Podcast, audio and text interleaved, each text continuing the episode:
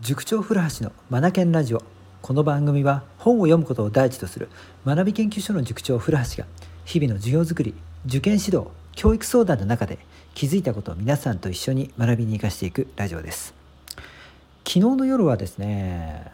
高校生のプライベートレッスンで内田百軒の随筆を取り上げたんですよ。久しぶりに百軒の随筆読んだんですけどやっぱ内容いいですね。さあ今回はですね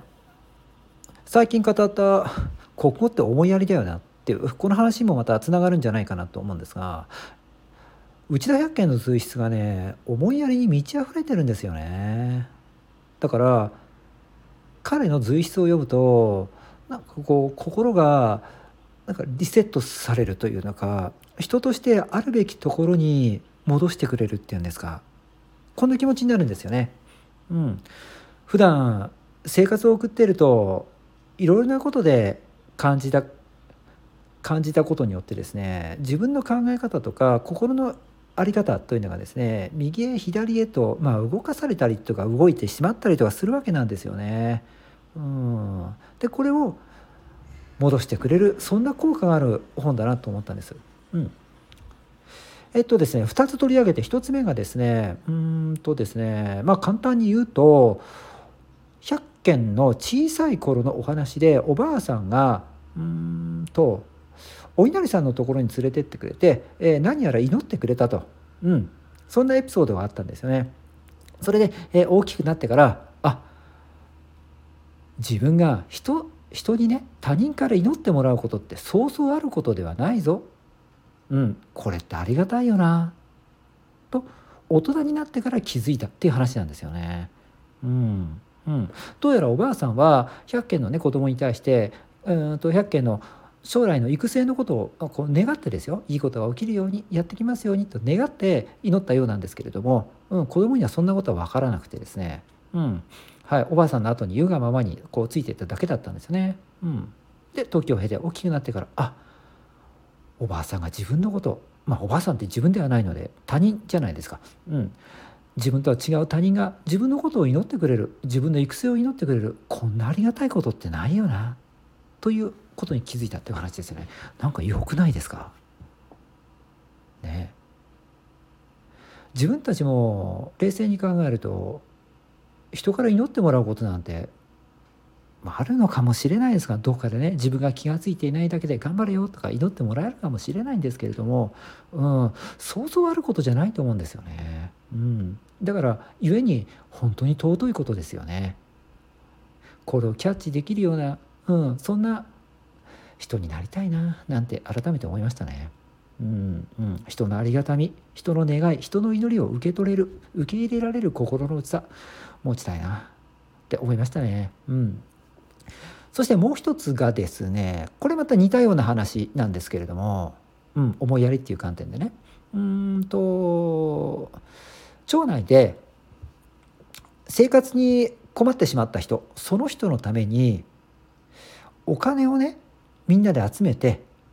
まあ募ってですよ。あの渡してあげるということではあるんですがその渡し方が粋なんです。うん、渡し方というよりも集め方からして粋なんですよね。うん、お前困ってんだろ？じゃあお金貸すよとはならないんです。ここにね一工夫するんですね。それが何かっていうとここでもあのお稲荷さんが出てくるんですよ。うんはい。えっ、ー、と生活に困った人が町内のね家々の家を回ってトントントントン叩くんです。でみんなそのトントンと叩く音っていうのが誰かが困ってるっていうことに気づくわけなんですよね、うん、誰かが困ってると。町内の誰かが困ってると、うん、でえー、とそれをですねお稲荷さんが、うん、お狐様が尻尾で戸を叩いたんだでこれは何かよろしくないことがこのあと町の中に起きるというお知らせであるそうだからここは、うん、お稲荷さんを祀ってある神社これを囲んでお祭りをするべきだという考え方なんですよね。でその時にお金を持ち寄ったり食べ物を持ち寄ったり神社に集めるんですよね。ねそうそうそうそう。でそれが実は言うと困ってる人のために集めていたっていうこと。つまり困ってる人にもプライドがきっとあるでしょうね。うん、直接言われたら「うん。俺はそんなに生活に困ってない」バカにすんなよ。みたいな形で逆に怒られてしまうかもしれない。相手の気持ちを尊重しながら間接的にではあるんだけれどもお稲荷さんを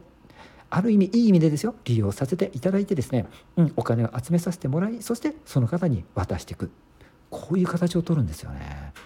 うん、でこの風習これここに人と人とのつながり思いやりこれを感じるというエッセイなんですよ。これもいいでしょ？うん。うん。うん。はい。相手の気持ちを考える時にですよ。直接的にそのことを伝えてあげる。こちらは良かれと思って手を差し伸べていることかもしれないんだけどもそこにはプライドもあるかもしれない、うん、そこまで気を使って手を差し伸べてあげる。何とも素敵ですよねうん僕この話大好きですはい、内田百軒です。えっ、ー、と随筆はですねいっぱい出てますからどれも読みやすいです。非常に読みやすいです。でどれもがねなんかほっこりしますね。本当にいいなと思います。ぜひ皆さんもうんあの興味をねあの持っていただけたら内田百軒の随筆集エッセイですね手に取ってみてください。忙しい中に内田百軒結構いいですよ。なんかね頭を脳みそをこうもみほぐしてくれる。うんなんかそんなリラックス効果がある本ですね。今日も最後までお聴きいただきありがとうございました。リードマ・ラーマ・チェンジ・ダ・グループ素敵な一冊を